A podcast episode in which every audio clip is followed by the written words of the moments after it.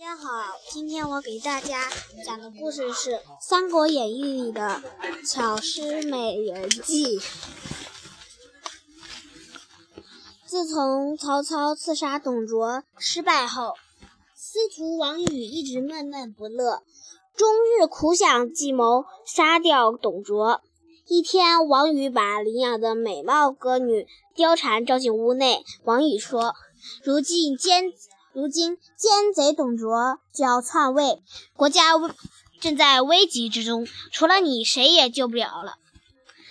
董卓有个干儿子，名叫吕布，很勇武。我想先把你许给吕布，然后再献给董卓。你在中间巧妙行事，让吕布去杀董卓。这个连环计如果成功，重立汉家江山就是你的功劳了。不知你是否愿意？貂蝉点头答应了。第二天，王允把吕布请到府中，当面将貂蝉许配给他。吕布见貂蝉长得美貌动人，满心高兴。过了几天，王允又暗中把貂蝉送给董卓。吕布得到消息，赶来质问。王允说：“董太师亲自到我家把貂蝉要去，说是要许配给将军为妻，我哪敢推拒？”然而吕布却得知。董卓娶了董卓娶了貂蝉，不由得大怒。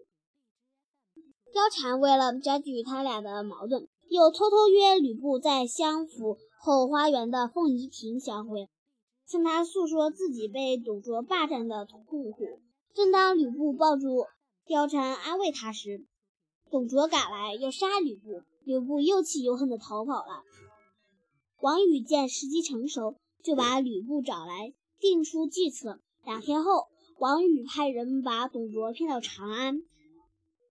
董卓到了长安，正高兴时，吕布一击戳进他的，刺进他的咽喉。故事讲，故事讲完了。谢谢大家，我的故事讲完了。